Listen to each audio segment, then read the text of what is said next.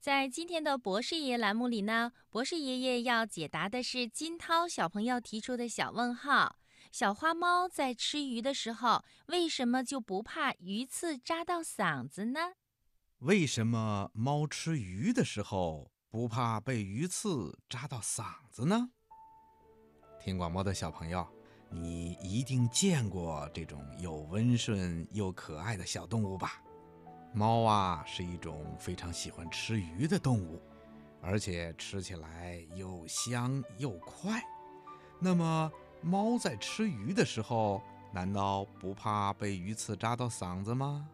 哈哈，其实啊，并不是猫不怕被鱼刺扎到嗓子，而是猫有一种特殊的吃鱼的方法。原因呢，就在于猫的舌头。猫的舌头像一把锉刀一样，上面长满了倒刺。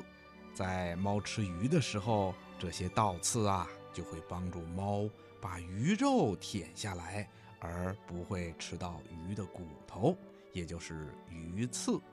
不过，即使有些刺进入了猫的嘴里，而且还扎到了猫的嗓子，小猫啊也不会害怕。因为它还有一种方法，能够让扎在嗓子里的鱼刺自己脱落下来，这又是为什么呢？嗯，博士爷爷告诉你吧，在猫的食管壁上啊，还长着一种特殊的肌肉，这种特殊的肌肉啊，使它能够容易吐出那些多余的或者不适宜的食物。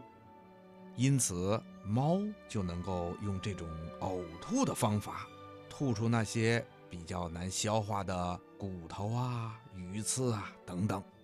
那些不小心被扎到嗓子上的鱼刺啊，就会随着猫的呕吐把这些鱼刺带出来。因此啊，猫就能够解除鱼刺扎在嗓子里的痛苦。听广播的小朋友。